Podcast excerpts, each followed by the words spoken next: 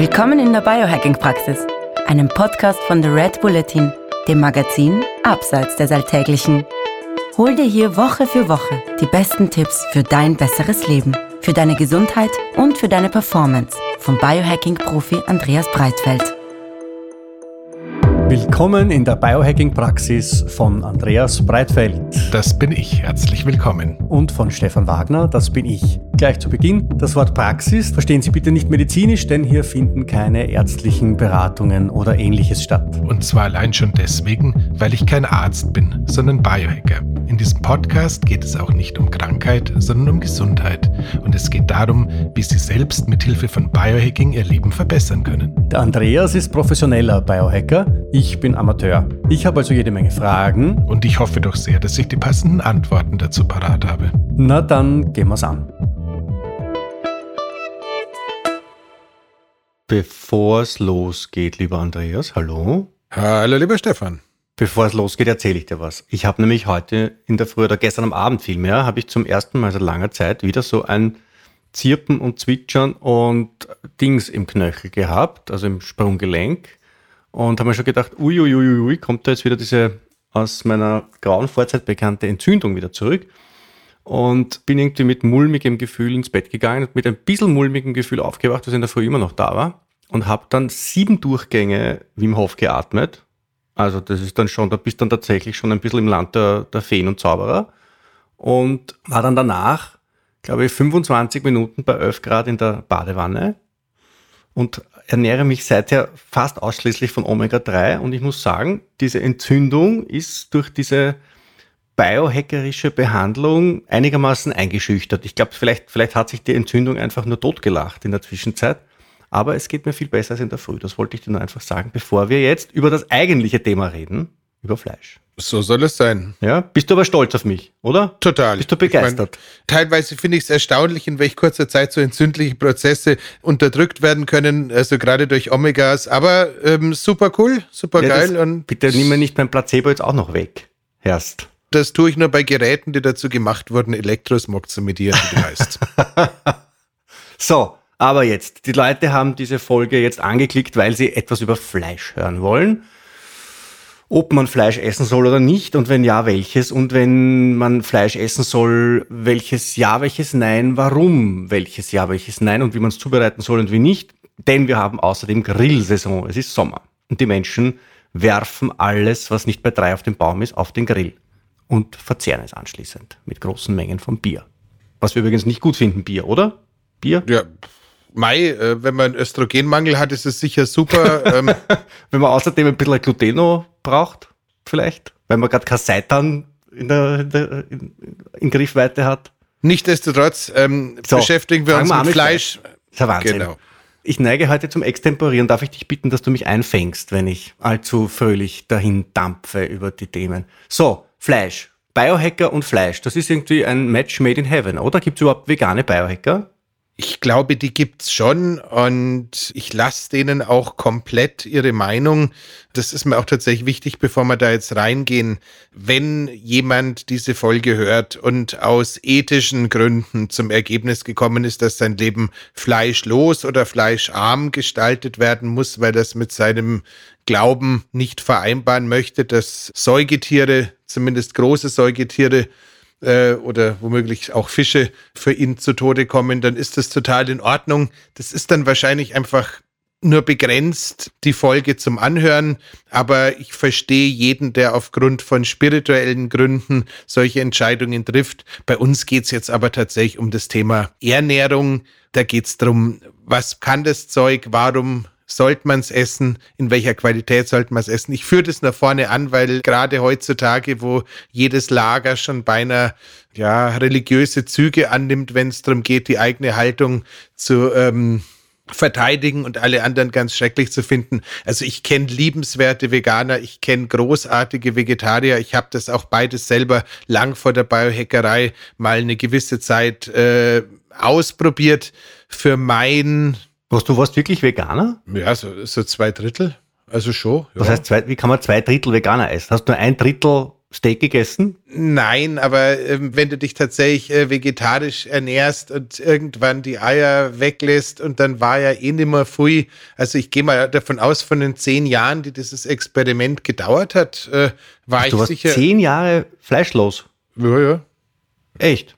Äh, Stefan, ich habe nie von mir behauptet, dass ich nicht äh, auch seltsame Sachen in meinem Leben gemacht hätte. Okay, und du hast jetzt, das habe ich gar nicht gewusst. Und, und, und diese zehn Jahre, ich meine, wenn man jetzt, wenn man jetzt sagt, das ist, das ist der größte Scheiß, den ich jemals gemacht habe, dann würde man das ja früher entdecken als nach zehn Jahren. Ah, das ist schwierig. Also wir äh, kommen da auch tatsächlich in einen Bereich der Grauzone rein. Also bei mir war es einfach damals so, dass in der Zeit meiner Ehe das Thema Fleisch auch von Seiten meiner Partnerin, die stark im Yoga drin war und keine Ahnung von zu Hause auch schon so geprägt war, einfach nicht gut geheißen wurde. Das heißt, man hatte also wirklich sehr viel äh, oder sehr ausgiebig darauf verzichtet. Äh, das hat ja auch, wenn du damit anfängst. Ähm, ich, mag ja die, ich mag ja die Formulierung, man hat ausgiebig darauf verzichtet. Das ist auch zutreffend. ähm, wenn, man, wenn man damit anfängt, ist es ja auch durchaus so, dass du so eine gewisse Leichtigkeit verspürst, weil einfach die Verdauung weniger belastet wird. Du bist morgens wahrscheinlich einen Tacken weniger sluggish, wie man heute sagen würde. Also es gibt ja so hinten, hinten zweite Türe links schon äh, auch durchaus äh, Gründe, warum man sich so ernähren können wollen würde. In meinem Leben war es leider so, damals habe ich mich mit Ernährung nicht sonderlich intelligent beschäftigt. Ich habe eigentlich äh, in der Zeit, wo ich vegetarisch, vegan oder ähnliches war, eigentlich haufenweise Dreck gegessen, muss man heutzutage sagen. Also viele gehärtete äh, Fette und ähnliche Sachen und habe deswegen, und ich betone es, deswegen in der fleischlosen Zeit äh, meiner Gesundheit massiven Schaden äh, zugelegt, der wahrscheinlich dann in der Folge hinterher zu diesem Flächenbrand auch äh, maßgeblich beigetragen hat, der mein allzu früher Burnout war. Deswegen okay. nochmal, das waren jetzt fünf Minuten, die wir nachher sowieso eigentlich dem Hörer nicht zuwollen. Aber nochmal, ähm, wenn das jemand aus ethischen Gründen betreiben möchte. Nein, nein, das schneide ich nicht raus. Das war voll interessant. Also das bleibt drinnen.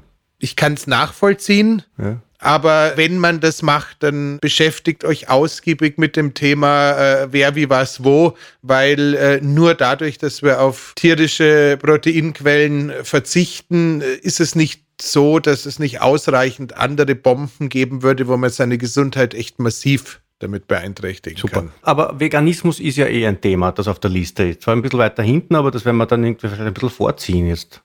Also ich bin jetzt auch neulich einmal angesprochen worden privat, weil das mit dem Vegan natürlich immer präsenter ist. Und ich bin da so ein bisschen in so einer distanzierten, sage ich jetzt mal, naja, aber das wurscht. Jetzt gehen wir, gehen wir nicht in dieses Rabbit Hole hinein, wie es so schön heißt, in, in allen Biohacker-Kreisen. Gib mir noch einen und dann ja. geht's los. Also der David Sinclair, seines Zeichens ja unser Hero zum Thema Longevity, ja. ähm, ist wohl zwischenzeitlich auch in das äh, Lager der Fleischverzichter gewechselt, hat man mir auf der Paleo, Mess, äh, Paleo sag ich schon, auf dem Health Optimization Summit in London vergangenes Wochenende erzählt. Also es ist tatsächlich interessant. Ich persönlich muss sagen, ich schließe mich da immer wieder so ein bisschen und dann geht's wirklich los, dieser Erkenntnis von unserem lieben Freund Ben Greenfield an, der irgendwie mal sowas gesagt hat, wie ähm, wenn 180 Jahre alt zu werden bedeutet, ähm, frierend abgemagert und ohne Sex zu haben, in einem Eisbad und in der Sauerstoffkammer rumzuliegen, macht es eigentlich keinen Sinn, so lange am Start zu sein. Und dementsprechend, lieber David Sinclair, wenn du uns hören solltest, ähm, was auch immer du tust, du lebst sicherlich viel länger als ich, aber das ist auch total okay. Okay, na, wir werden damit der David Sinclair das versteht, wenn wir den Podcast mit Untertiteln ausstatten, diesmal mit englischen. So, aber jetzt, nachdem wir neun Minuten nicht über das Thema geredet haben, das wir versprochen haben unseren Hörerinnen und Hörern und Sie, liebe Hörerinnen, liebe Hörer, immer noch da sind, wofür wir Ihnen herzlich danken, geht's jetzt los. So, Fleisch. Wo holst du dir dein Fleisch, heißt die erste Frage. Jetzt gehen wir mitten ins Thema hinein. Du isst ja Fleisch, einmal am, zwar nur einmal am Tag, aber da auch eine ordentliche Menge. Äh, ja, sag mal, also wo fangen wir an? Also grundsätzlich ist es so, ich persönlich, äh, egal ob das eine Rolle spielt oder nicht, weiß wirklich, wo mein Fleisch herkommt. Das heißt, sowohl bei dem Metzger in der Stadt, der ein Biometzger ist, war ich schon mal irgendwie am Firmensitz, der dann irgendwie ein bisschen weiter außerhalb war und habe mir so angeschaut, was die so machen, wie ihre Tierhaltung so aussieht. Natürlich kaufen die auch irgendwo zu, aber das scheint alles sehr fein zu sein und die haben da auch wirklich äh, die höchsten Standards. Und wenn es Wochenendausflüge gibt, ist es tatsächlich so, dass ich den Wochenendausflug gerne mal mit dem Besuch von irgendeinem Hofverkauf oder sowas kombiniere, wo man dann tatsächlich das Weiderind, was ja bei uns gar nicht so wahnsinnig äh, verbreitet ist, quasi vom Erzeuger bekommt. Halt nicht am Stück, sondern schon ein bisschen kleiner. Aber ja, also das, mhm. das mal vorneweg. Bei mir ist es tatsächlich auch so, ich habe eine sehr ausgeprägte Protein, nicht Last, aber Proteinmenge in der Ernährung. Das heißt, in der Regel ist bei mir, sei es ein Fisch oder ein Fleisch, bei der einen Mahlzeit am Tag definitiv mit dabei. Das Für heißt, alle, die uns noch nicht so lang folgen, der Andreas ist so das sogenannte OMAD, also One Meal a Day äh, Diet, ich weiß nicht, ob man das so nennt. Das heißt, er isst nur einmal am Tag und das tut er, äh, glaube ich, in erster Linie aus sozialen Gründen am Abend. Ich glaube, der ideale Biohacker würde ja nicht am Abend essen, sondern der würde irgendwie am, am Mittag oder, oder so essen. Ähm, aber, aber, aber der Andreas ist ja so ein, so ein sozialverträglicher Biohacker und versucht irgendwie eine Art von Familienleben aufrechtzuerhalten, wo ja Mahlzeiten dazugehören. Dringend angeraten an jeden, da auch so ein bisschen den Sozialcheck beizubehalten, weil sonst lohnt sich zweimal nicht, 180 zu werden. allein, allein, wenn man, wenn man nicht nur keinen, äh, keine Libido mehr hat, sondern es auch wurscht ist, ob man Libido hätte oder nicht. So, aber bitte, fleischlich und Fleisch und so weiter, wir kommen durcheinander. Jetzt, du hast vorhin gesagt, wenn das Fleisch quasi so, wenn die Tiere so gehalten werden, wie es sein soll. Das heißt was? Das heißt, die Viecher rennen auf der Weide herum mit bimmelnden Glocken und spielen dort äh, Verstecken und Fangen so, so ist die Hoffnung, ob sie Verstecken und Fangen spielen, weiß ich nicht. Meistens stehen sie ja doch eher bloß rum und kauen so ein bisschen durch die Gegend, wenn wir jetzt vom äh, Rind reden. Aber das tun sie halt da, wo sie wollen, äh, dürfen das auch mal über Nacht tun oder kommen die andere Nacht in den Stall rein, ähm, haben die Möglichkeit, die Sonnenstrahlen äh, zu bekommen, haben die Möglichkeit, zumindest äh, im Sommer das äh, frische Gras zu bekommen, haben damit eine Chance, wobei die Laborergebnisse da tatsächlich ein bisschen desillusionierend sind, eine tendenziell bessere Omega-3, Omega-6-Ratio äh, ähm, im Fleisch zu haben. Allerdings muss man tatsächlich sagen, sei, sei es, weil es von der Pharmalobby nicht so gewollt ist, man findet dazu nur sehr überschaubares Analysematerial. Also der Dave Asprey schwärmt, wann, wann immer er über Fleisch spricht, über das völlig andere, völlig unvergleichbare Omega-3-Fettsäureprofil ähm, von äh, Grass-Fed und Grass-Finished Beef. Auch meine Mutter, die ihm übrigens von Jahr zu Jahr ähnlicher sieht, schwärmt von verschiedenen Sachen. Ähm, ich wer sich an wen annähert. Ich glaube eher, dass Dave ein bisschen am Mutieren ist. Aber ich habe tatsächlich mit der guten Diana Rogers, die dieses Buch Sacred Cow, was jetzt auch als Film, ich glaube sogar auf Netflix verfügbar ist und wo es eben um das Thema ähm, Landwirtschaft in Amerika in erster Linie, aber auch ein bisschen Landwirtschaft global geht. Am vergangenen Wochenende auf diesem Health Optimization Summit ein kleines Interview geführt, das hoffentlich mhm. auch irgendwann mal in der Red Bull Welt irgendwo auftauchen wird. Ja. Und da hat die eben nochmal darauf hingewiesen, dass wenn man es jetzt wirklich nur studienbasiert anschaut, dann ist es tatsächlich so, dass es kaum stringente Studien gibt, die dieses verbesserte Fettsäurenverhältnis wirklich bestätigen würden. Aber wir waren uns beide auch einig, dass höchstwahrscheinlich das wirklich damit zusammenhängt, dass der Bio-Fleischproduzent auch in Amerika genau gar keine Lobby hat, währenddessen die konventionellen Fleischerzeuger halt schon auch eine gewisse wirtschaftliche Stärke darstellen. Okay.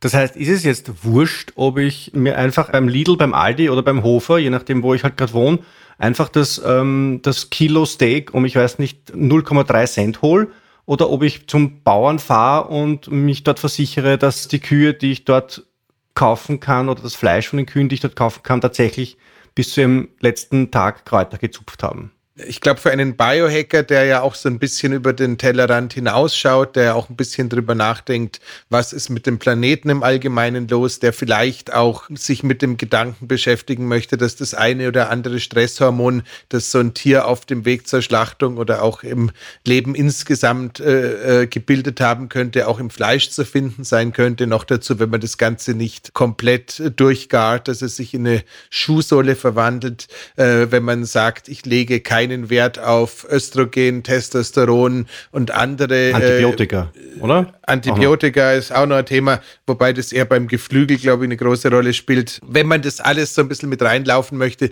möchte man definitiv das Biofleisch oder das Biorind, wenn wir beim roten Fleisch bleiben wollen, in den Vordergrund stellen. Nichtsdestotrotz behauptete selbige Diana Rogers am vergangenen Wochenende im Interview auch, dass sie Menschen, die Möglichkeit eins den Zugang zu Biofleisch nicht haben, weil es einfach in ihrem Lebensschwerpunkt nicht gibt. Und selbst in Spanien oder Italien ist es tatsächlich so, das kenne ich auch ganz gut, wenn du da auf Reisen bist. Da kannst du zum Metzger gehen oder in Kroatien und du kannst mit dem Metzger eine Flasche Schnaps trinken, aber er hat halt trotzdem kein Biofleisch. Mhm. Also das kann es schon auch geben. Sie behauptet, dass dennoch die Nutrient Density, also die Nährwertdichte und so weiter und so fort, dafür sprechen würden, auch konventionell erzeugtes Rindfleisch zu verzehren. Das hören wir aber nicht gern irgendwie. Also irgendwie. Da lasse ich ihr einfach ihre Meinung, weil ja. äh, sie ist eine Fleischexpertin. Aber ich muss ganz ehrlich sagen, ich rate es jetzt einfach mal nicht. Ja, und sei es nur aus Gründen des Anstands, oder? Ja, genau. Also im Endeffekt ist es tatsächlich, wenn wir ein Dankbarkeitstagebuch führen wollen, wenn wir uns ab und zu hinsetzen wollen und irgendwelche Sachen visualisieren, wenn wir irgendwie davon ausgehen, dass wir auch mit Energie verbundene Wesen sind, ohne jetzt hier den ESO-Sums mir über die Birne zu kippen. Aber das ist ja alles nichts, wo man so Wahnsinn, da muss man nicht sonderlich äh, sensibel sein, um zu verstehen, dass äh, das, was wir mit dem Planeten veranstalten, halt irgendwie auch auf uns zurückkommt. Also ich persönlich bin massiv auf der Bioschiene und wie auch schon irgendwie an anderer Stelle hier gesagt, ich finde es eine Katastrophe, dass wir heutzutage konventionelle Lebensmittel als die bezeichnen, die mit Giftstoffen und schlechten Lebensbedingungen verbunden sind. Eigentlich müsste es ja genau andersrum sein. Ja. Eigentlich müsste ja dieser Massentierhaltungsschrott äh, als nicht natürlich gekennzeichnet sein. Nichtsdestotrotz, äh, wie gesagt. eine Frage, eine Frage. So, du hast jetzt, wir nehmen das jetzt äh, übrigens, Sie hören das jetzt erst äh, ein paar Wochen später, wir nehmen das jetzt Anfang Juni auf, kurz nachdem der Andreas äh, in London bei diesem großen Biohacker-Welt-Meeting, Welt-Jamboree war, wo alle, wo, wo quasi meine gesamte Instagram- und Facebook-Community waren, waren alle dort. Ich glaube, ich war der Einzige, der nicht dort war. Und das war Ende Mai. Deswegen reden wir jetzt vom letzten Wochenende. Wenn du jetzt in London bist, in einem Hotel, und da gibt es ein Frühstück. So, und da gibt es jetzt irgendwie, ich weiß nicht, Ham and Eggs und weiß Gott was. Was machst du dann dort? Frühstückst du normal trotzdem oder frühstückst du nicht, weil du auch dort nur Omat machst? Oder wie, wie verhältst du dich, wenn du nicht weißt, woher das Produkt ist, das du dir einverleibst? Sag mal so, ich habe da tatsächlich so eine äh, Zeitgeschichte. Also wenn ich jetzt zwei Tage in London bin, käme ich auch definitiv ohne aus. Also da habe ich dann auch kein Problem, mal was Vegetarisches zu essen oder einen Salat oder man geht halt, wenn man einigermaßen clever ist, irgendwie zum Inder oder vergleichbar, wo du weißt, dass da halt auch die vegetarischen Currys lecker und schmackhaft sind. Frühstücken tue ich eh nicht. das gewöhne ich mir dann auch nicht an, wenn ich auf Reisen bin, obwohl es ein toller Zeitgeber wäre. Aber bei einer Stunde Zeitverschiebung ist das auch kein Argument. Also da ist eigentlich alles gleich geblieben. Ich hatte jetzt das Glück, da wir halt irgendwie doch die meisten gleichgesinnt waren. Am zweiten Abend war man irgendwie so mehr oder minder, oder am dritten Abend, Entschuldigung, waren die, wo man sagt, die haben da jetzt irgendwie so ein bisschen noch das Gefühl gehabt, sie müssten ein Ausklingen der Konferenz zelebrieren. Da war irgendwie so Ben Greenfield, der Maxi Gotzler, natürlich Tim Gray und so ein paar von den anderen englischen Größen Dominik Nischwitz waren dabei. Da war das, da, da war unser Steakhouse tatsächlich ein Bio-Steakhouse. Also das war tatsächlich so, dass da klar war, das ist Weiderind. Mhm. Äh, insofern da wie gehabt. Und die anderen zwei Tage dann halt irgendwie so, einmal gab es ein indisches Dal, Also sowas mit gelben Linsen und ein bisschen Reis dazu. Das ist zwar jetzt nicht der Wahnsinn, weder wegen den Lektinen äh, ja, noch wegen dem Reis. Ja, aber. Entschuldigung, du habe ich jetzt anbringen müssen. Der war super, aber ich muss tatsächlich sagen, meine Ex-Frau, die heute zum zweiten Mal in diesem Podcast vorkommt, äh, da kam ja der Papa irgendwie so aus äh, Pakistan. Das heißt, auch das Zeug habe ich lange und äh, auch ganz gern gegessen. Okay. Also insofern, das geht schon mal. Und in England geht es dann doppelt, weil die können es ja im Gegensatz zu den deutschen Pakistanis auch noch zubereiten. Okay. Also das geht, ähm, ist aber tatsächlich so, ich stoße da auch äh, teilweise an Grenzen. Ich habe mir bevor äh, die schwarze Pest kam und bevor das Leben zu teuer wurde, gerne mal im Sommer so für ein paar Wochen nach Kroatien in so eine einsame Bucht, in so ein einsames Haus, an so einem einsamen Ort auf einer einsamen Insel zurückgezogen. Da ist dann irgendwie der nächste Metzger zehn Kilometer entfernt und von den zehn Kilometern sind fünf Schotterstraße. Das heißt, da kommst du sowieso nicht jeden Tag vorbei. Und wie gesagt, äh, mit dem unterhältst du dich dann sehr oft und sehr lange, aber er hat halt trotzdem kein Biofleisch. Ja, ist das dann wurscht? Was machst du dann? Ich werde dann einfach fürchterlich fischlastig, aber offen gestanden passiert es mir dann halt irgendwann so am siebten, achten Tag vielleicht auch mal, dass ich mir ein kleines Stück hole und äh, einfach davon ausgehe, wie das die meisten Touristen so tun, dass es in Ordnung ist.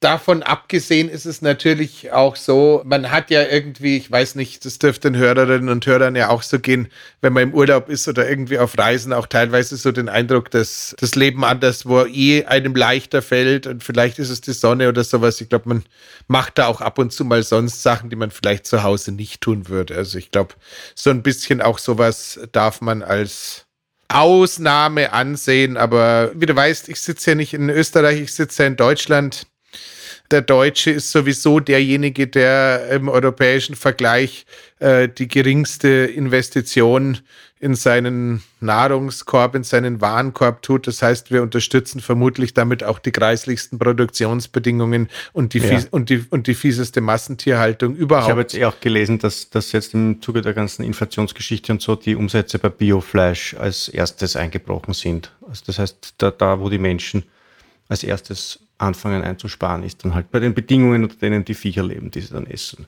Ist grundsätzlich ein rechter Scheiß, aber ja. Ja, so. Ähm, wir haben das letzte Mal, also bei, bei unserer Glycin-Folge, erinnerst du dich vielleicht, als wir über Glycin geredet haben, haben wir auch über Methionin kurz einmal geredet. Und ich habe die Folge nachgehört und wir haben dieses ganze Methionin-Thema so ein bisschen offen gelassen. Also Methionin ist eine Aminosäure, die man, glaube ich, eigentlich nur durch rotes Fleisch zu sich nehmen kann, wenn man es nicht supplementiert. Ja, ich schaue, ich schau, während ich das sage, schaue ich dich an, ob du nickst oder den Kopf schüttelst. Ich nicke. Ja, und dieses Methionin ist urwichtig. Jetzt frag mich nicht, wofür, aber ich habe es abgespeichert unter urwichtig, aber eben nur bis zu einer gewissen Menge und über diese gewisse Menge hinaus wird es dann schädlich und dann kommt das gute Glycin und schnappt sich den Überschuss an Methionin, den gesundheitsschädlichen Überschuss von Methionin und macht ihn unschädlich. Wie es das macht, weiß ich nicht. Und ob es das macht, weiß ich auch nicht. Diese Frage würde ich dir nun stellen. Das heißt, wenn ich viel rotes Fleisch esse, egal in welcher Qualität, nehme ich ja auch viel Methionin zu mir. Wird das dann irgendwann einmal schädlich für mich? Und kann ich dann Glycin einnehmen und das oder nicht?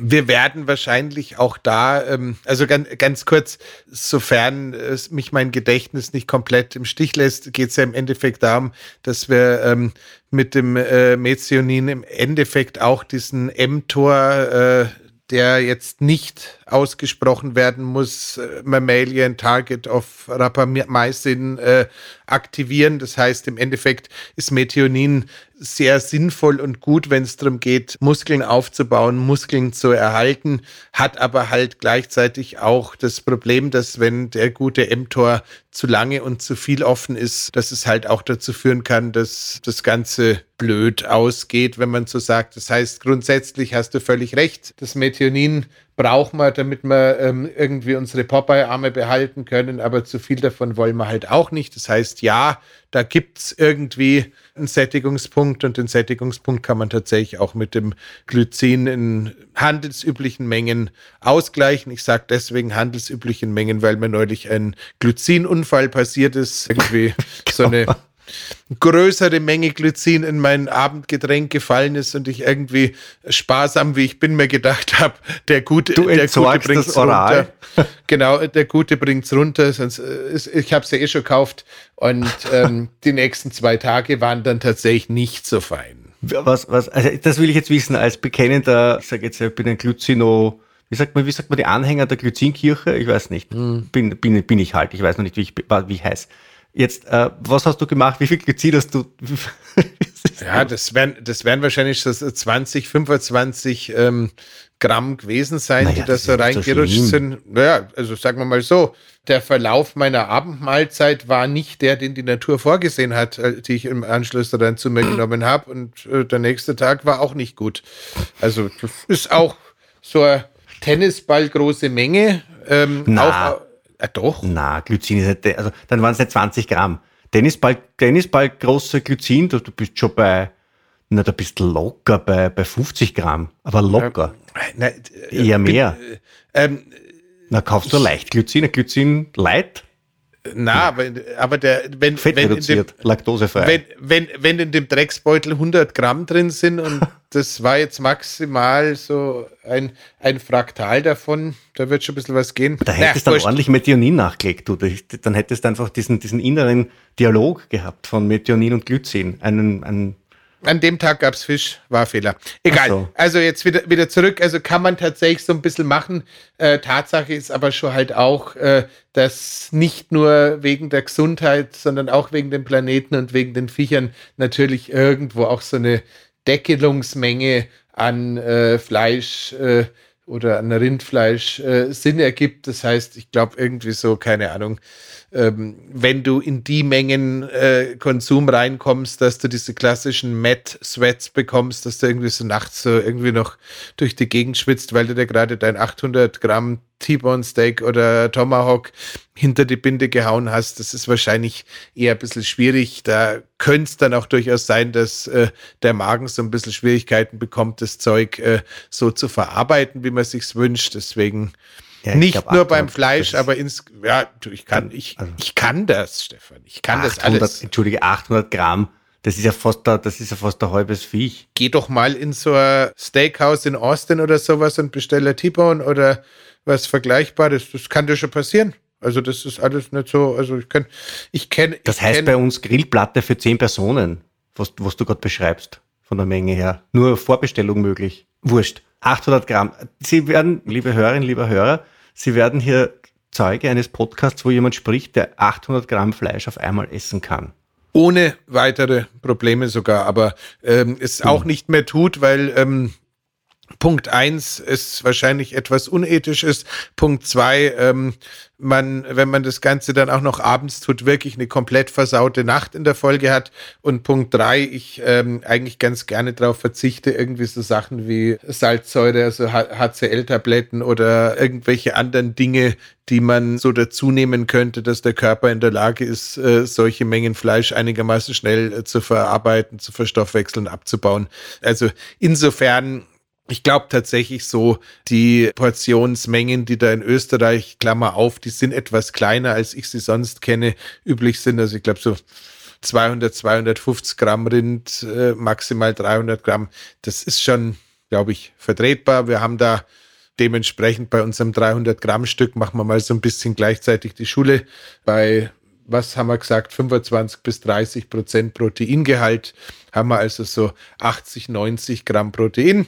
Mhm. Ähm, das wäre jetzt, wenn man den Breitfeld klassisch rechnet, so ein bisschen mehr als 1,5 Gramm pro Kilo Körpergewicht bis 2 Gramm pro Kilo Körpergewicht, sagt mir für jemanden, der sich bewegt. Das tue ich angeblich.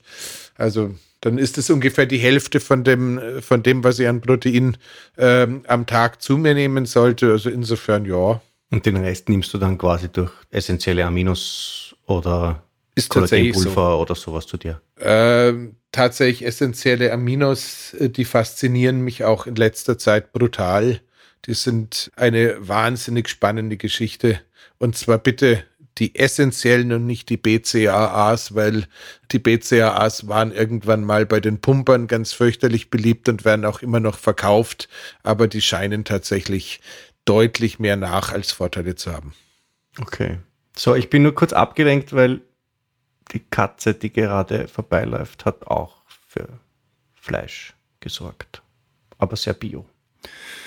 Und läuft jetzt gerade rauf ins Wohnzimmer. Ich Mit der Maus. Tue jetzt Oder einfach so, als wäre ich nicht da. Aber bio. Also die war jetzt wirklich aus Weidehaltung und die war auch grass-finished, glaube ich, die Maus. Die. So, was macht Fleisch gesund? Jetzt einmal, jetzt, warum soll man Fleisch überhaupt essen? Warum? Ja, warum stopp. sagt der Biohacker, soll man Fleisch essen? Ja, zu fix, aber welches? Wir müssen ja nochmal tatsächlich unterscheiden. Also es ist ja wirklich so, wir haben uns ja hier im Zentraleuropa eigentlich wie überall auf der Welt angewöhnt, dieses äh, Muskelfleisch zu fokussieren. Lende, Entrecot, Steak, auf gut Deutsch gesagt, äh, wenn wir beim Rind bleiben, ist das, was die meisten jetzt gerade mit Fleisch in Verbindung bringen. Und bei mir war es auch sehr, sehr lange so, dass das das war, was für mich Fleisch ausgemacht hat. Ähm, Tatsache ist, dass ähm, diese Nose-to-Tail-Bewegung, also die Vorstellung, dass man das ganze Tier in irgendeiner Weise verzehren sollte und nicht nur das Muskelfleisch so ein bisschen langsam dazu führt, dass wir so eine Renaissance an, ja, wie nennen wir es denn, Organfleisch, also Organen haben. Ähm, Ich das letzte Mal, als ich dich in Wien besucht habe, durfte ich dir, glaube ich, zuschauen, wo du da, da hast du eine Schlachtplatte oder sowas gehabt. Da waren dann auch entsprechend so Blutwurst oder sowas mit dabei, wenn Ich ich mich hab richtig Blutwurst erinnere. gegessen, das letzte Mal, als wir uns gesehen Genau, haben, ja? genau. Ähm, so Ich so hätte mich nicht getraut, was anderes zu essen in deiner Gegenwart. Naja, dass ich so einschüchtern bin, das vergesse ich immer wieder, Sicher, tut du mir leid. Autorität. Erst. In was denn? Nee, aber ähm, jedenfalls, das fand ich sehr vorbildlich und tatsächlich ist es schon so, dass äh, so Sachen wie Leber, Niere, keine Ahnung, ob man jetzt wie Paul Saladino irgendwie äh, Hoden essen muss. Also ich glaube, kann man sich auch sparen. Auf den möchte ich dann kommen. Auf den, auf den möchte ich dann kommen. Aber bleiben wir noch, bleiben wir noch bei, bei, bei, Leber und Niere und Herz. Herz ist ja angeblich das Beste, oder? Ich habe Ja. nie übers Herz gebracht, Herz zu essen. Ja, du ganz ehrlich, ähm, das, der eine Teil ist äh, ganz viel von dem äh, von von den äh, Organen hängt echt von der Zubereitung ab und da bin ich jetzt offen gestanden auch nicht so richtig weit vorne dabei. Dann ist es aber auch so, dass selbst diese Paleo äh, Carnivore, keine Ahnung was Köche, die das so irgendwie noch zubereiten, also nicht die ganz harten, sehr viel dann wieder mit Honig und ähnlichem arbeiten müssen, um dem Ganzen irgendwie so einen Geschmack zu geben, der funktioniert. Also ich bin da relativ pragmatisch und habe das von einem Amerikaner mir abgeschaut. Äh, der besorgt sich halt irgendwie so, so eine schöne Leber, die ja Grüße an den Liver King, because Liver is King. Ähm, ja, auch ganz fürchterlich äh, nährstoffreich zu sein scheint und gerade was die B-Vitamine angeht, sich auch tatsächlich lohnt. Also das stimmt schon alles. Aber ich mag sie halt nicht. Das heißt, ich schneide die in so sehr kleine Würfel, leg die dann ins Gefrierfach, friere die ein und hau mir die dann sozusagen als Miniatur-Lebereiswürfel ohne sie zu kauen, äh, durch den Schlund runter. Das geht ganz gut. Und, Okay. Wie äh, groß sind denn diese Würfel? So wie Spielwürfel? So. Ja, so Zentimeter auf Zentimeter, halt sowas. okay. Wie, das sie, wie schluckst du dann halt im ausgeht. gefrorenen Zustand, schluckst du dann deine, Genau. Du hast, du hast, deinen mich ja schon, du hast mich ja schon mal Supplements essen, nehmen sehen. Also das ich kann, äh, ich, ist irgendwo bei mir in der Familie war es so ein Pelikan. Also das geht schon.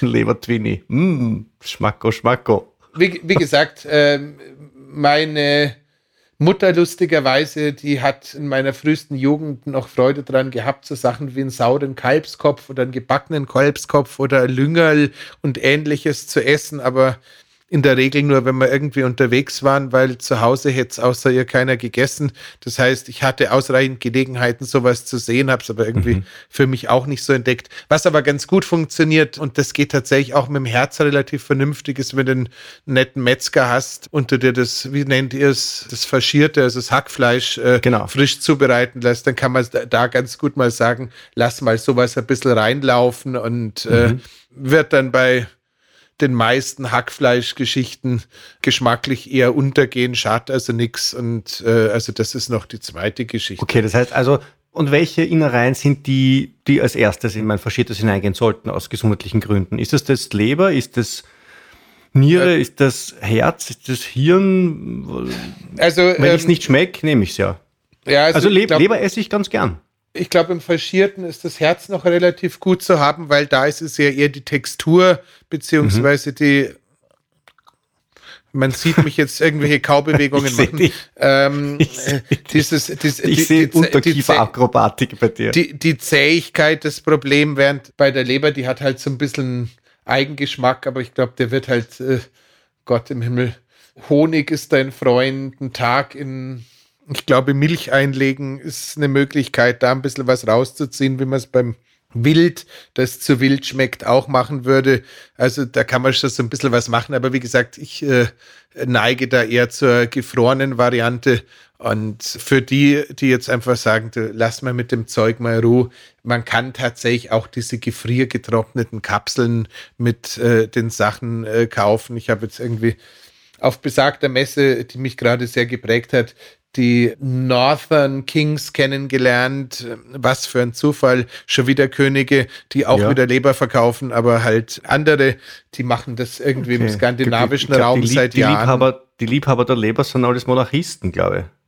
Ja, ähm, die gute alte Zeit, da schließt sich ja. irgendwie der Kreis, weil damals ja. hätte man das Zeug ja auch gegessen. Ja. Nein, also man darf nicht vergessen, der, der, der Liver King, das ist ein YouTube-Tipp vom Andreas. Er ist also, er ist, er ist begeisterter Fan vom Liver King. Allerdings mehr aus, aus Gründen der, der Unterhaltung, nicht aus Gründen der Fortbildung, oder? Sag, sagen wir mal so, tatsächlich, der hat ja diese acht Tenants, wie er sie nennt, also diese acht Gebote, vermute ich, die er da so aufstellt. Das sind tatsächlich so Sachen wie Körpertraining und Sonnenexposition und sich erden und den Schlaf priorisieren und mit der Familie abhängen und sowas dabei. Also ein Großteil davon. Da sind wir ja dabei ist irgendwie hinten zweite links Aber tatsächlich schon sehr, aus, lieber King. Äh, sehr, also. sehr, sehr Biohacking lastet. Das achte ist halt sein mehr oder minder täglicher Ver Verkehr, Ver Verkehr, sag ich schon, Verzehr, Verzehr von Organfleisch. Verkehr mit Leber ist dann vielleicht ein bisschen übertrieben. Du bringst mich gerade tatsächlich von der Spur runter. Nein, ähm, also der, der macht du, das, das stärkt, Ganze. Das stärkt die Liebe da enorm. Also solche Innereien, das kennt kein, kennt kein Halten mehr. Nee, aber tatsächlich, äh, der macht äh, so grundsätzlich relativ viel, relativ gut, ist aber halt eine Kunstfigur, die komplett übersteuert ist. Und das, was mich einfach fasziniert bei dem Knaben, ist die Qualität, wie die Videos gemacht sind, weil der hat einfach ein brutal gutes Produktionsteam dabei, die immer wieder so Szenen hinbekommen, wo du drüber schaust und denkst, lustig gemacht, gut gemacht, krass gemacht. Und ähm, in der Summe natürlich vermarktet der da auch irgendwie seine Supplement-Linie mit äh, der ganzen Geschichte und äh, erreicht da ein paar Millionen Menschen pro Tag mit seinen Videos. Also kann man sich schon anschauen, ist aber jetzt definitiv nichts, was man wirklich tun muss, wenn man ja. jemanden haben will, der dieses äh, Carnivore-Thema als extrem des Fleischessens ein bisschen wissenschaftlicher aufgreift und vielleicht auch ein bisschen weniger ähm, Cartoon ist, dann ist es der, den du äh, aussprechen wolltest, nämlich der Paul Saladino. Ich kann es immer noch, ich muss immer noch sagen, dass der, der also der, der Paul Saladino ist so der, der ist ja Arzt, glaube ich. Also der ist ja wirklich, wirklich, hat ja ein Medizinstudium erfolgreich hinter sich gebracht. Und der ist ein ganz ein großer Verfechter der Carnivore Diet, also die Carnivore äh, Ernährungsform verzichtet völlig auf Gemüse, weil sie das Gemüse für das Böse an sich hält in der Welt. Sie sagt, äh, Tiere können ja weglaufen und kämpfen, um ihr Leben zu bewahren. Pflanzen können sich nur durch Schadstoffe wehren gegen ihre Fressfeinde. Das ist die Grundthese, deswegen ist da nur Fleisch und da in erster Linie Organe, innere Organe und die auch noch allermeistens roh. Das, das, das glaube ich, ausschließlich vor der Kamera, weil man ist immer dabei, wenn er irgendwie gerade wieder ein, ein, sich ein bisschen Honig auf ein paar Hoden träufelt, also nicht auf die eigenen, weil er sie dann ja verspeist. und, und dann geht er surfen und dann geht er mit nacktem Oberkörper in den Supermarkt und nimmt dort irgendein Produkt aus dem Regal und sagt, ist das Bullshit? Und dann schreit er durch die Gegend, dass das Bullshit ist und wirft dieses Produkt dann irgendwie Zorn, Zorn, äh, wie so ein Wutentbrannt, wirft er das dann durch die Gegend. Ich weiß nicht, wie oft er schon aus irgendwelchen Supermärkten äh, entfernt wurde, aber er ist relativ zerlegt, deswegen glaube ich, äh, nähert man sich ihm mit der gebotenen Zurückhaltung. Das ist ja, der Dr. Paul Saladino, dem kann man auf Instagram folgen und ich mache das und ich schreibe ich schreib ihm gern zu, wie er, wie er mir erklärt, dass äh, Cornflakes Bullshit sind und so. Man muss jetzt aber tatsächlich auch fairerweise sagen, das hätten wir wahrscheinlich auch am Anfang dieses Fleisch-Podcasts schon mal ausgesprochen haben sollen. Diese, diese, was wir zwischenzeitlich mit unseren Lebensmitteln veranstalten, wenn wir uns dem Thema Convenience Food annähern. Das, ja, ist, das sind auch ja tatsächlich Verbrechen Tor. gegen Mensch, Tier ja. und Pflanze. Ähm, und ähm, also so wenig ich eine Monoernährung, egal ob Fleisch oder ähm, Schokolade oder ähm, Rotwein oder äh, Obstler ähm, jetzt als äh, Standardform empfehle. Ähm, das führt alles irgendwie am Anfang dazu, dass man so ein bisschen abnimmt, aber im Laufe der Zeit gibt es Mangelerscheinungen und irgendwas funktioniert nicht. Beim Obstler auch beim auch dauerhaft ab, glaube ich. Also wenn man sich nur von Obstler ernährt, glaube ich, das ist, das, da nimmt man sehr stark ab. Ich glaube, ja, fast 100 Prozent des Körpergewichts. Über kurz oder lang kommt darauf an, der Brennwert ist ja schon erheblich. Naja, wurscht. Nein, aber tatsächlich, also es ist schon schwierig. Ähm, inzwischen gibt es viele von den Karnivoren, die auch irgendwie sagen, so ein bisschen sowas wie mal eine Süßkartoffel oder ähnliches ist schon kein Fehler. Also es, man muss auch da sagen, wie bei allen Ernährungsthemen eine gute Mischung macht's in meinen ja, Augen. Man ja. muss auch immer wieder sagen, wenn du jetzt irgendwie mit einer ganz schlimmen Darmentzündung oder sowas geschlagen bist und grundsätzlich Fleisch gerne magst, kann es durchaus sein, dass für eine zeitlich beschränkte Phase von drei, vier Wochen mal so eine nur Fleischgeschichte tatsächlich ganz lustig ist, weil du einfach quasi nichts mehr zu dir nimmst, was den Darm reizen könnte und sich ja, damit so ja. eine Entzündung beruhigen kann. Das ähm, können wir echt auch einmal irgendwie zum Thema machen, glaube ich, weil diese Schadstoffe, die im Gemüse drinnen sind, die sind ja echt ein Thema. Also ich glaube, es ist eine Frage der Dimension. Also bei den meisten Menschen ist es, glaube ich, eine Frage der Dimension. Äh, bei manchen, wenn eine größere Empfindlichkeit da ist für so äh, Lektine und sowas, dann ist das natürlich schon ganz gescheit, ja, da ein bisschen wegzugehen. Auch wenn du irgendwie äh, den CRP-Wert anschaust und feststellst, dass du irgendwie an einer chronischen äh, Darmentzündung in, äh, entlang schrappst, ähm, da kann sowas schon durchaus mal eine gute ja. Idee sein. So, jetzt stehen die Leute aber da und wir hören uns jetzt schon fast eine Dreiviertelstunde zu, wie wir da durch die durch die, durch die Fleischlandschaften ein bisschen uns, uns durch, durchplaudern. Ähm, jetzt werfen die am Wochenende ein Fleisch auf den Grill. Erstens einmal, wir sagen den Menschen, geht's zum äh, in Deutschland Metzger, in Österreich Fleischhauer und kauft euch was Gescheites. Also am besten noch etwas, wo man weiß, von welchem Bauern das ist und wo der her ist. Ähm, also das soll ein Bio-Ding sein. Und auch wenn jetzt die Studienlage, was den Fettgehalt, was das Fettsäureprofil betrifft, vielleicht nicht so im Detail sein mag, wie wir uns das gerne wünschen würden. Es, es zahlt letztlich ein. Also die paar Euro, die das mehr kostet, sind gut investiertes Geld in den, ähm, in den Zustand der Welt und in den eigenen äh, Seelenfrieden. Mag er jetzt, ähm, äh, mag er jetzt auf einer, auf einer metaphysischen Ebene stattfinden oder auf einer sehr praktischen. So, und das habe ich das Fleisch jetzt da und, das, und, und die Glut ist da und was mache ich dann? Ist das überhaupt, also grillen Biohacker überhaupt? Du hast, wenn du jetzt, wenn du jetzt, wenn, wenn sich, wenn sich irgendwie alle, alle Biohacker zufällig in München treffen und sie sind dann bei dir im Garten, was machst du denn dann, um sie zu verköstigen? Sag mal so, tatsächlich, ähm, das mit dem Grillen, da bringst du natürlich auch den guten Breitfeld so ein bisschen in die Bredouille.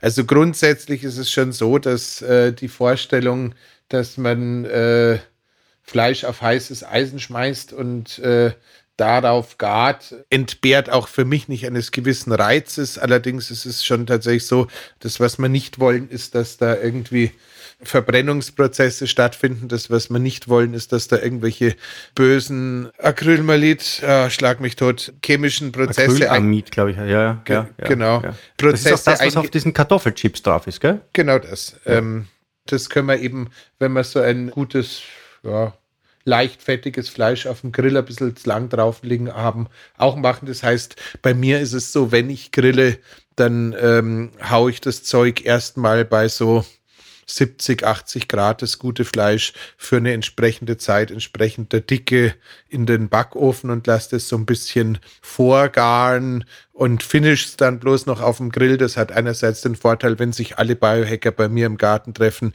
dann müssen die nicht so übermäßig lang warten, bis das Fleisch fertig ist, weil es damit schon mal schneller geht dann ist es tatsächlich so, dass es sich wirklich anbietet auf alles, was äh, da chemisch reagieren könnte, also Marinaden und sonstiges zu verzichten, wenn es denn sein muss. Und sonst äh, ist es tatsächlich so, also Ben Greenfield hat es irgendwie mal sehr schön gemacht. Er hat irgendwie anlässlich des äh, Geburtstags seiner Frau irgendwie ein Schwein in Glut und Asche in der Erde vergraben und dann irgendwie nach sechs, acht Stunden kamen dann die Leute und haben das Ding ausgegraben und gegessen. Also indirekte Hitze ist tatsächlich ähm, ein Thema, das könnte wesentlich sein, wirklich nichts verbrennen, nichts anbrennen lassen, könnte wesentlich sein. Mein Französisch ist nicht existent, deswegen korrigiere mich sofort, wenn ich es falsch ausspreche. Dieses sous vide, also sprich äh, den Mist irgendwie in äh, Beuteln in heißem Wasser zu bereiten, ist durchaus eine gute Idee, die man Aber das dann sind auch. Ja meistens Plastikbeutel. Das wollen wir ja, ja haben, oder? Jetzt lassen wir die Plastikflaschen beim Trinken weg und jetzt, und jetzt tun wir das Fleisch ins Plastik? Es ist schwierig. Also ich bin ja wahrscheinlich einer von den drei Leuten, der das Boundless Cookbuch von äh, Ben Greenfield gekauft hat und äh, der macht sowas. Also insofern kann okay. man das ähm, jetzt auch wieder von der linken und von der rechten Türe anschauen. Aller Wahrscheinlichkeit nach gibt es auch da wieder Beutel, die äh, keine Phthalate und ähnliche Phthalate. Östrogen. Phthalate. Und äh, Gott sei Dank sitzen wir nicht im gleichen Raum. äh, ähm, also, ähm, nee, aber wie gesagt, also ähm, da, auch da gibt es wahrscheinlich irgendwie welche Beutel, die halbwegs verträglich sind. Es ja. ist jetzt äh, nicht meins, ich scheitere da schon, dass ich es aussprechen kann. Ansonsten sind Eintöpfe, Gulaschgerichte, ähnliche Geschichten sind tatsächlich super da kann man dann auch entsprechend noch ein bisschen das eine oder andere, wenn man das Ganze als äh, Slow-Cooker-Gericht zubereitet, an verträglichen Gemüsen oder sowas mit reintun. Das ist also tatsächlich die bessere Idee. Wie gesagt, bei Organfleisch kann es teilweise auch sein, dass das nicht zubereiten, sondern einfach nur irgendwie verschlucken äh, kein Fehler ist. Ähm, beim Verschierten ist es eh easy, da kannst du alles machen, was du sonst auch machst, wenn du jetzt da irgendwie. Ich glaube, die faschierte Variante ist mir die sympathischste. Ja. Wenn du, wenn du jetzt da irgendwie so ähm, Frikadellen und ähnliches zubereitest. Wie heißen die eigentlich bei euch? Fleischlaberln heißen die bei uns. Äh, okay. Also, ich finde das Wort Fleischlaberln viel schöner als Frikadellen, muss ich gestehen. Also im Bayerischen gäbe es noch die Fleischpflanzerl, das ist irgendwie dazwischen, das geht auch noch. Geht auch, ja. Aber, Aber das, hat, das, hat, was Veganes. Ah. Plant, du kannst auch plant-based essen mit Fleischpflanzerl. Das ist eigentlich jetzt so ein, so, ein, so ein Hack, oder? Für die Veganer, die sich ein bisschen wurscht. Ich bin halt wirklich Peng. ein bisschen, glaube ich, durch meine sieben Durchgänge wie im Hoferatmung in der Früh, glaube ich, bin ich heute ein bisschen, ähm, starte ich heute außer Konkurrenz. Tust du ähm, äh, quasi Beyond Me. Mir ist, aber der war nicht schlecht. Äh, mir ist ja eingefallen, jetzt, als du, als du das von dem, von dem Backofen vor der Grillparty erzählt hast, habe ich gedacht, okay, das ist die Art, wie die, wie die Biohacker vorglühen vor einer Party. Genau das. Ähm, aber Mai, so ist es im Laufe der Jahre. Ähm, wobei ich habe äh, zum Abschluss in London auch durchaus ähm, klassisches Glühen erlebt. So. Okay. Jetzt. So, du, aber eine Sache noch. Wir, wir, es rennt uns auch, also ich glaube, ich weiß jetzt nicht, ob uns noch wer zuhört, wenn da zwei ältere Herren ein bisschen herumblödeln. Aber die, die zuhören, die wollen wir belohnen, damit, dass wir ihnen, ich möchte ihnen wirklich jetzt ehrlich noch mitgeben, warum ist es eigentlich gescheit, Fleisch zu essen? Und wenn ich kein Fleisch esse, was fehlt mir denn dann? Ja, ist, es gibt irgendwelche Fettsäuren. Ich meine, das, das B12, klar, das wissen wir. Ich glaube, das kommt aber eh nur in das Fleisch hinein, weil es die Tiere von den Pflanzen essen, oder, oder wie ist das?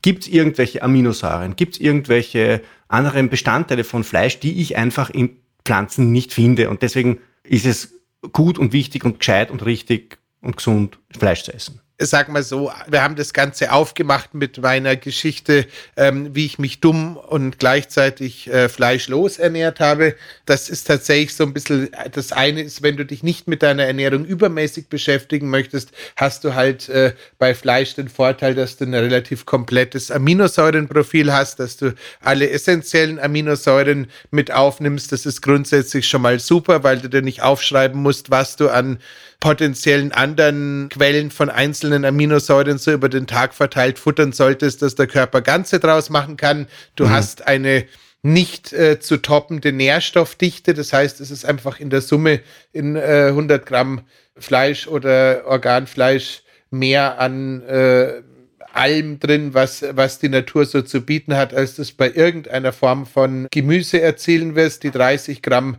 Protein auf 100 Gramm sind definitiv eine gute Auswahl an Aminosäuren und nicht nur irgendwelche einzelnen, die den Körper eher an, vor weitere Aufgaben stellen, wenn man so sagen darf. Weil der Körper pflanzliche Aminosäuren noch weiter verarbeiten muss, bevor er sie verwerten kann. Ja, beziehungsweise es geht ja da tatsächlich darum, dass immer komplette Aminosäureketten entstehen und wenn da ein paar fehlen, die essentiell sind, ist halt ein bisschen ungeschickt. Aber wie gesagt, ähm, darum soll es jetzt nicht gehen. Es ist einfach tatsächlich vereinfacht gesagt, es steckt wahnsinnig viel drin, in der Regel auch Gutes.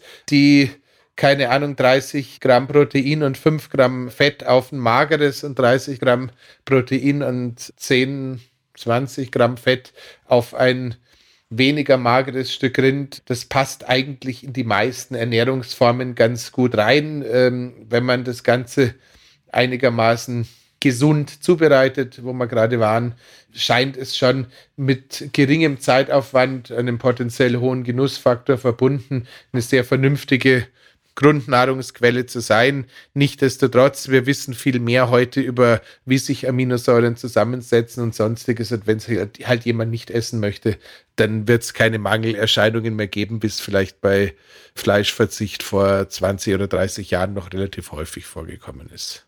Das heißt, wenn ich mich mit Fleisch jetzt, also Entschuldigung, wenn ich mich jetzt mit Ernährung nicht wahnsinnig intensiv auseinandersetzen möchte, dann sollte ich unbedingt zumindest ein, zweimal in der Woche Fleisch essen. Das wäre sowieso so der andere gewesen. Bei dreimal in der Woche machen die meisten Ernährungswissenschaftler so den Cut, wo sie sagen, darüber hinaus muss es nicht sein. Und aller Vermutung nach gibt es da auch zwischen Ethik und Gesundheit vernünftige Gründe dafür. Ja. Du bist bei fünf, sechs, sieben Mal in der Woche Fleisch mit deinem Omat?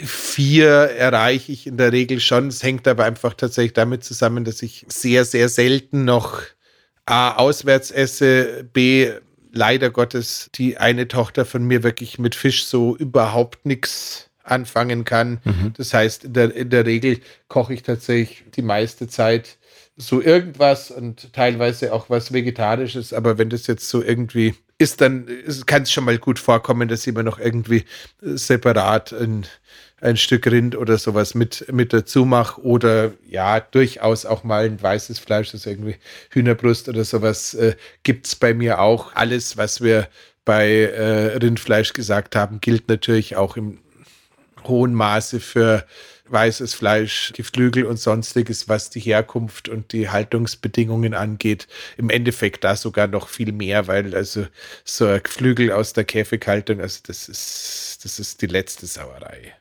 Ja, ja. Sehr gut. Ja, ich muss eine Empfehlung aussprechen. Und zwar ein Freund von mir, der Daniel Braunsteiner, der macht Fische. Also er macht sie nicht, sondern er, er bietet ihnen quasi Teiche an, in denen sie heranwachsen. Und ich weiß genau, wie er das macht. Diefischbauern.at. Das ist eine unentgeltliche Werbeeinschaltung. Und der Daniel ist überhaupt kein Biohacker. Der wird das auch niemals hören, der wird das auch niemals erfahren, dass ich ihm da, dass ich ihm das so empfehle. Aber das ist wirklich, das ist äh, Seesaibringer in aller, allerhöchster Qualität. So, Jetzt habe ich das auch noch untergebracht. Jetzt habe ich sogar noch meinem Karma was Gutes getan. Äh, Menschen kauft, kauft, kauft dem Daniel die Fische ab, weil die sind wirklich großartig. Und ich glaube, wir haben dann heute alles durchbesprochen. Ich glaube, es gibt noch wahnsinnig vieles, was man hätte sagen können, aber wir haben es nicht getan. Zum Teil, weil es uns nicht eingefallen ist, zum Teil, weil die Zeit schon vorbei ist, oder? Ja, also wie gesagt, wenn es interessiert, schaut euch äh, den Film oder das Buch von der Diana Rogers an, dieses äh, Sacred Cow, das lohnt sich tatsächlich. It's not the cow, it's the how, schreibt sie da als quasi Motto über ihren Film drüber und das finde ich ziemlich cool. Wie gesagt, das ist was, damit kann man sich beschäftigen und ähm, wie so häufig mein Wunsch wäre tatsächlich, dass man das Thema einigermaßen undogmatisch betrachtet, das Tierwohl in den Vordergrund stellt und sich trotzdem nicht ganz fürchterlich schlecht fühlt, wenn man auch mal ein Stück Fleisch verzehrt. Ja, sag, äh, so, so verarbeitete Fleischsachen, so, ich weiß nicht, Würste und sowas, weil, wenn wir vom Grillen reden, da sind ja Bratwürste und sowas nicht weit.